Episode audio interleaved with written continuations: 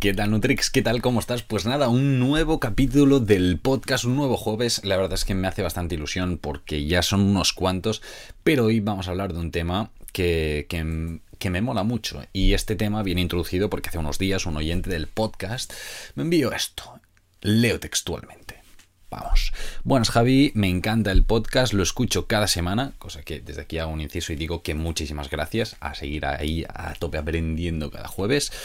Quería preguntarte una cosa, es posible que ya lo hayas hablado, pero te digo, eh, mi hijo tiene 11 años, entrena y compite en pruebas de velocidad de atletismo. Está ganando competiciones así a nivel autonómico y querríamos preguntarte por alguna estrategia o idea para mejorar su rendimiento a nivel nutricional.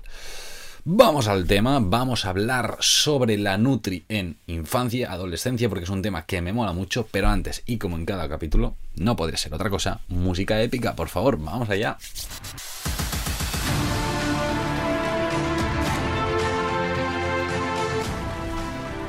Buenas, un jueves más deportista. ¿Cómo estás? Estás escuchando Dos Cafés para Deportistas, el podcast de Javier Hoy, este podcast en el que hablamos de estrategias nutricionales para mejorar el rendimiento deportivo, para ir un pasito más allá, para estar a tope día a día, dándolo todo. Y hoy vamos a hablar de, de, Nutri en peques y adolescentes, pero sí que es cierto que me gustaría agradecer a nuestros patrocinadores, a nuestros mecenas del podcast, a Crown Sports Nutrition, una empresa dedicada a la nutrición del deportista con muchísimas opciones para mejorar su rendimiento y que está genial porque muchos de sus productos tienen el sello Informe Sport, este sello que nos avala que son productos libres de sustancias dopantes, indispensable para el deportista. Así que súper bien. Y luego tenemos a Yamai Coffee, una empresa que está enfocada en el café de especialidad, este café que ha demostrado mayores beneficios tanto para la salud como para el rendimiento deportivo. Así que súper guay, además que está buenísimo. Hoy no me puede acompañar porque hoy estamos bebiendo agua, voy a poner contexto, son las 21.58.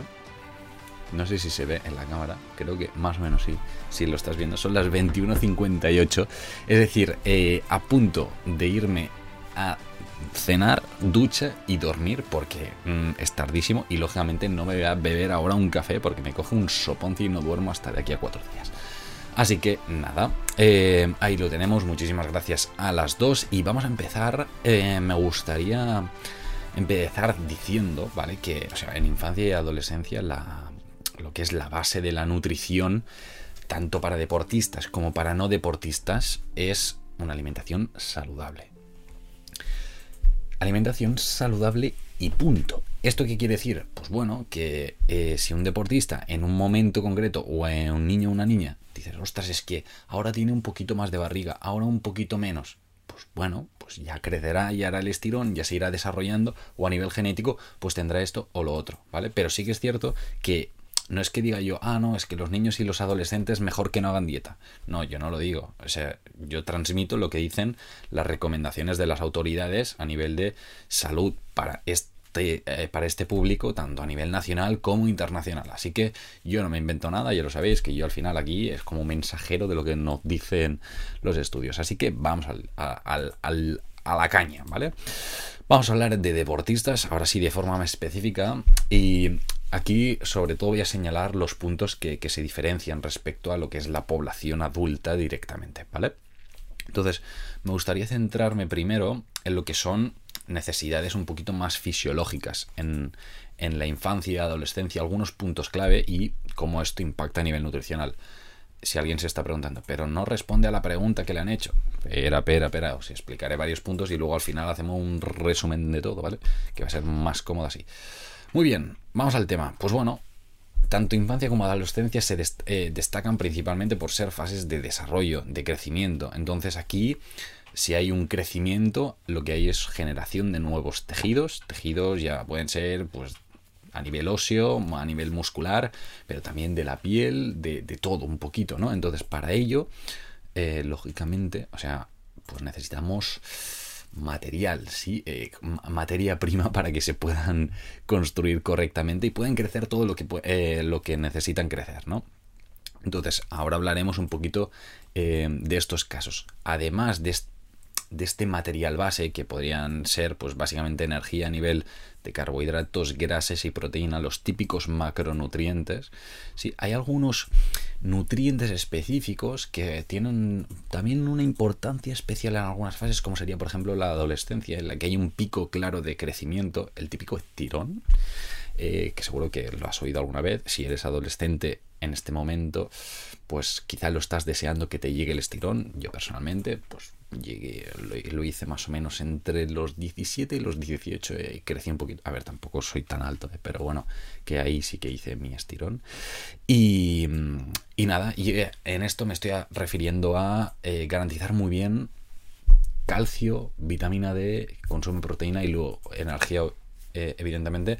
Pero sí que es cierto que el garantizar unos buenos depósitos de calcio y vitamina D son fundamentales porque incluso en estas fases de adolescencia es cuando se, eh, encuentra el pico máximo de calcio que vamos a tener. Entonces, si tanto niños como niñas el, pico es muy muy bajo, durante los años va a irse disminuyendo. De forma que cuanto más bajo sea, más probabilidad tienes de que cuando seas mayor pues bueno, tengas osteoporosis o mayor probabilidad de lesión ósea en, en un futuro. Entonces, bueno, si podemos garantizar muy bien los niveles, pues esto que ya nos ahorramos, además de que cuando juntamos calcio y vitamina D, que alguien quizás está preguntando, pero ¿qué pinta aquí la vitamina D? Em, lo que hacemos es favorecer que este calcio vaya al hueso, ¿sí? ya no simplemente a, donde le dé la gana, sino al hueso. así como dato curioso. Pim, pam. Muy bien, em, he hablado de forma muy general. Lógicamente es un podcast de nutrición, no me voy a hablar de fisiología porque si no alguien me va a decir, Javi, tío, mm, lo siento, pero me voy a otro podcast, ¿vale? Eh, remarco que quien quiera puede acelerar los podcasts, no, no hay ningún problema. Muy bien, em, principal objetivo de la alimentación en esta fase, como decía, alimentación saludable, ¿de acuerdo? Em, buscamos que el, que el niño, la niña, el adolescente tenga un aporte suficiente de, energía. ¿Esto qué quiere decir? Que, llegue a sus requerimientos energéticos, tanto a nivel de macronutrientes, ¿sí? proteína, eh, grasas, eh, carbohidratos, como micronutrientes, vitaminas, minerales, etcétera, ¿vale? Entonces es importante esto como, como punto base. Además, en el deportista, ¿no? Lo que también buscamos, también hablamos en esto en adultos, es, pues bueno, reponer muy bien lo que es el glucógeno muscular y mantener las reservas de glucógeno porque al final el glucógeno muscular viene a ser el combustible del, músculo, sí, como estos depósitos de gasolina que tiene el músculo. Si no le damos suficiente carbohidrato, ¿no? Para que se recupere este glucógeno, luego al día siguiente no va a poder correr lo suficiente o saltar lo suficiente o sea la práctica de deporte que realice tu hijo, tú, tu conocido, tu nieto, tu sobrino o quien sea, ¿vale? Tu hermano o tu amigo, yo que sé. Cositas de estas. Luego, también mantener una óptima composición corporal. Al final, con alimentación saludable, buscamos también, lógicamente, que, el deportista esté en una composición corporal óptima. No decimos vamos a hacer dieta, sino composición corporal óptima. Eh, muy bien. Bueno, y luego, esto, esto no, lo he dicho, lo he mencionado antes, es el favorecer el crecimiento, ¿vale? Pero bueno, esto ya, ya lo daba ya como un poquito, por, por supuesto. Tengo el guion aquí, lógicamente, porque no me quiero dejar nada, son un montón de cosas, madre mía, y tampoco me quiero extender. Entonces, si no, se me va la cabeza y ya sabéis que yo me pongo a hablar y hablo solo y es muy fácil. Muy bien, vamos al siguiente punto. Y es, sí, la hidratación. Yo también la necesito para hablar, pero en este caso vamos a hablar de los peques. Y es que, así como dato también curioso, es em, que de forma general los, los peques, adolescentes sobre todo, más los peques, son más sensibles a los efectos secundarios de la deshidratación. en otros capítulos hablamos qué pasa si estamos deshidratados, ¿no? Este 2%, que a partir del 2% de deshidratación empezamos a, pues estamos más fatigados, que te empiezas a marear, que luego una cosa lleva a la otra, más calambres musculares, más fatiga y luego desmayos y cosas, ¿vale? todo esto afecta de forma más significativa en estas edades, por lo tanto es muy importante vigilar que se hidraten de forma correcta, que aquí diréis, ¿vale? ¿Qué es forma correcta? Es un poquito complicado porque no te lo puedo decir para ti concretamente porque dependerá del clima. Si hace mucho calor, mucha humedad, pues habrá que beber más porque las pérdidas por sudor van a ser mayores. Habrá que ver si es un ambiente cerrado, un ambiente abierto, si está lloviendo, si no, si puedes beber, si no puedes beber, todas estas cosas. Pero sí que es cierto el ir bebiendo a poquitos durante la competición es importante y durante el día también. Así que importante tenerlo en cuenta. Y luego si, si ya puedes hacerlo en plan, eh, es que estamos súper pro aquí, tal, no sé qué. Y puedes saber cuál es el peso que ha perdido durante la competición, que eso alguna vez ya lo he explicado también, que es te pesas antes, te pesas después, habiéndote secado bien el sudor y, todo. Entonces ves exactamente el peso que has perdido. Esa es la mejor forma de saberlo. Entonces, las recomendaciones lo que nos dicen es el recuperar en las horas posteriores el 150 del peso perdido. Es decir, si he perdido un kilo, beber un kilo, un kilo y medio, un litro y medio de agua, ¿sí? Más o menos, para, hacernos una idea un poquito a nivel de, de proporciones. ¿Vale? Si, si, me preguntáis a nivel de bebidas deportivas, ¿las necesito o no un, adolescente, un niño y demás? Bueno, a priori no es necesario, ya de base, ¿vale? Habría que valorar aún así de forma muy personalizada cada caso. De forma general no, no es necesario, pero bueno, ya digo, habría que personalizar, ¿no? No es lo mismo un, un deportista que haga, por ejemplo, en 100 metros que o 60 metros, que quizás sería el perfil del, caso de la pregunta, ¿no? Que un niño o una niña que haga tenis y que se esté enfrentando a un partido de tres horas con muchísimo calor en verano. Bueno, aquí en este caso del tenis, pues quizá sí que habría que valorar, pues bueno, un tipo de bebida o tipo isotónica para este caso como muy, muy particular. lo digo, eh, consultar al Nutri y que os recomiende. Porque si ante la duda, preguntar. Preguntar.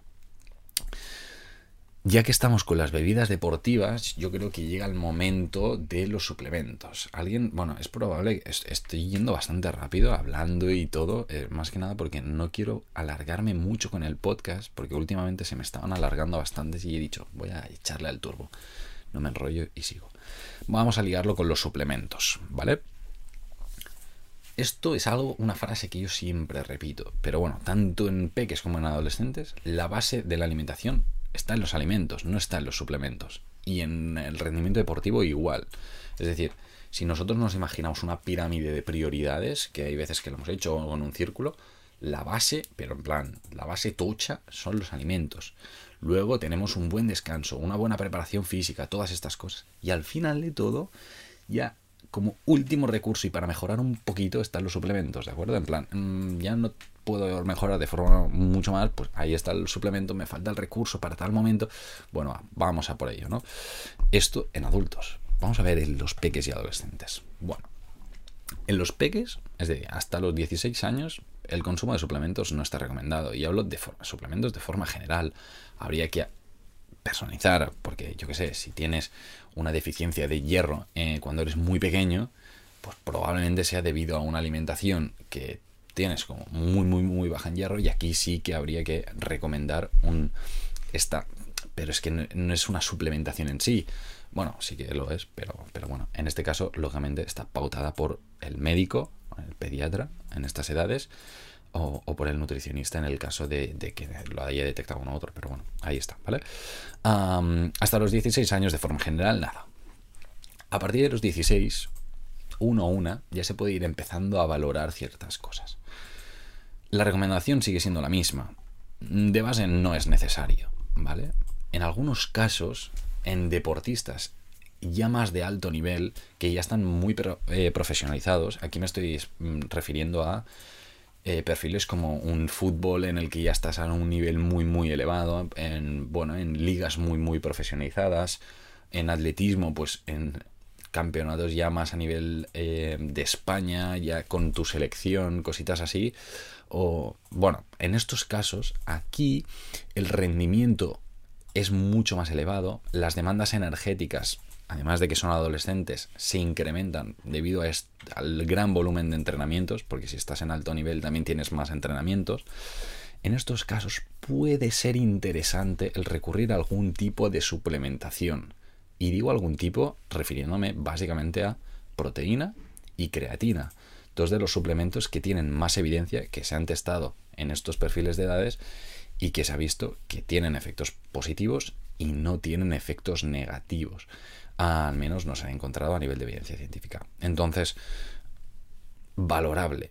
Pero remarco, y esto sí que es muy importante, que antes de tomarlo en estas edades, consultar a un nutricionista o a un eh, médico en este sentido eh, para valorar cada caso si es necesario o no es necesario.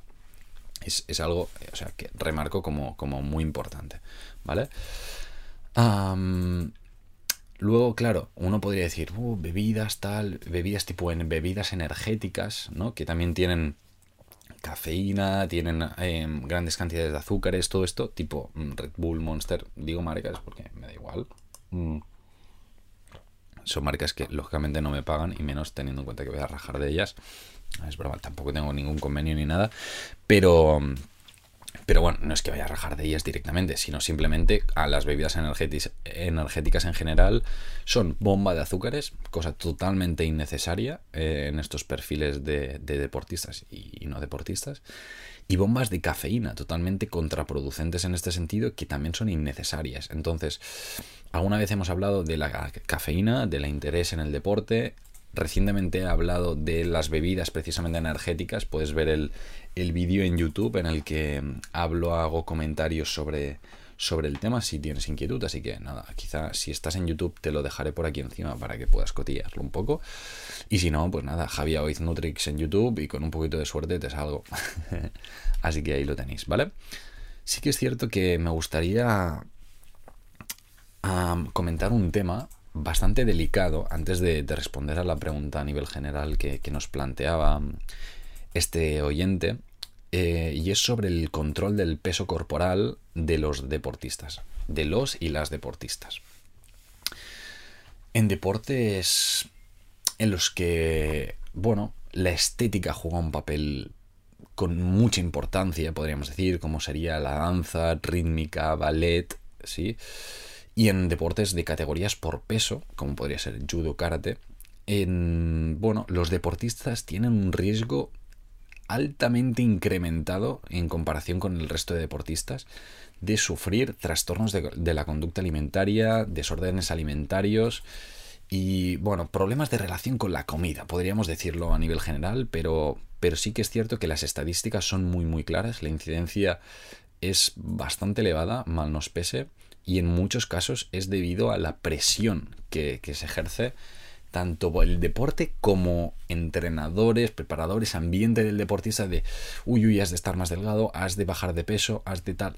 Em, y entonces aquí se generan como relaciones negativas con la comida, es decir, no comas, eh, unas cantidades brutales, no tomes carbohidratos, fomentamos una carbofobia que, bueno, ya, los, ya lo hemos comentado muchísimas veces, que es totalmente contraproducente para el deportista, porque es el combustible. Entonces, muchísimo, muchísimo, muchísimo cuidado en este aspecto del peso en deportistas, porque es que encontramos en consulta peques de 9, 10 años con ya TCAs, trastornos de la conducta alimentaria, desórdenes alimentarios importantes y esto es un problema, un problema grave debido a esta presión ¿eh? que, que se les eh, ejerce. Entonces, bueno, mm, estrategias bruscas, cuidado a nivel de intervención y no tan bruscas. ¿eh? El comentario, tal, tal, mucho cuidado con, estas edades. Luego, el, ya no es solo, ¿no? El decir, ah, bueno, es que va a tener una mala relación con la comida. Es que no es solo eso, sino que deficiencias calóricas importantes en estas edades, edades muy tempranas, 9, 10, 11, 12 años, sobre todo en las chicas, bueno, sobre todo no, en las chicas, puede generar problemas con la menstruación. Primero, que no te venga la primera regla y tú decir, ah, no, es que todavía no me ha venido, todavía no me ha venido, cuando ya quizá te tendría que haber bajado la primera hace dos años o un año. Y por esta deficiencia calórica, pues no te aparece, no te aparece y queda camuflada. Esto una. Y luego en, chicas ya más mayores, ya en plena adolescencia, que quizá hayan tenido las primeras reglas, de golpe les deja de venir. Entonces, esto de ah, una, una, deportista podría decir, oh, qué bien, mucho más cómodo, ¿no? No me baja. Bueno, en próximos capítulos hablaremos de forma específica y de forma exclusiva sobre la menstruación en las mujeres deportistas, sobre su importancia eh, y cómo esto afecta al rendimiento y qué pasa si no está. Pero ya simplemente te voy a hacer un mini spoiler y te voy a decir que no es para nada positivo. Entonces, ahí te lo dejo para, reflexionar un poquito. Entonces, esto muchas veces se asocia a, esto, a deficiencias calóricas importantes, así que a darle vueltecillas a la cabeza porque realmente hay, hay, hay chichilla aquí, ¿vale? Pues nada, vamos a responder a la pregunta. Nos comentaba esto, ¿no? Eh, hijo, 11 años, velocidad, ¿Cómo podemos hacer que mejore la alimentación? Pues bueno, primero asentar una muy buena base de, alimentación saludable, muy buena base. Y luego lo que sí que se pueden hacer son pequeñas estrategias de un preentreno, un postentreno, de hacerlo mejor, ¿no? Decir, bueno, pues en el desayuno que estamos desayunando antes de la competición, pues vamos a hacer algo que se digiera bien.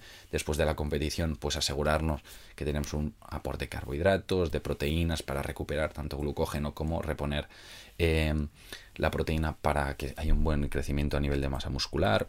Estas cosas sí que se pueden hacer y a nivel de cantidades no obsesionarse. El, mismo niño o niña se va a regular solo si, si, no le forzamos a comer ni a decir no comas, no comas. ¿vale? Entonces, esto sería la, recomendación base, plana y, sencilla, porque la alimentación, ya lo hemos dicho, que, que se basa en saludable y para adelante. ¿vale? Entonces, puntos clave. Soy muy pesado, lo he dicho 10 veces, si no 50 en este capítulo. La alimentación saludable es la base tanto para infancia como adolescencia. Punto 1. Punto 2. Para rendir al máximo, ¿sí?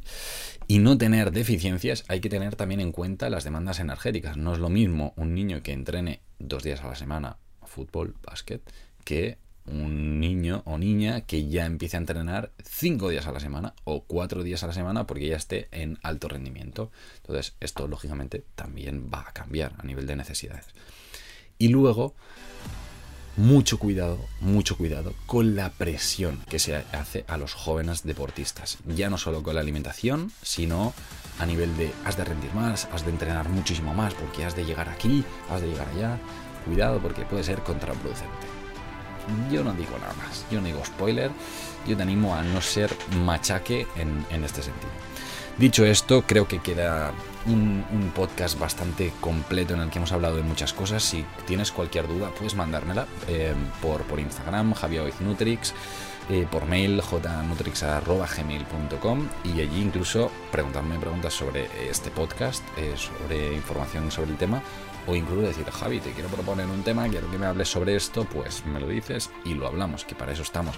Y en el caso que digas, jolín, em, tengo curiosidad por em, saber si mi hijo, mi amigo, mi nieto, mi lo que sea, em, necesita una ayuda u otra, puedes escribirme y vemos a ver cómo lo podemos enfocar. ¿vale?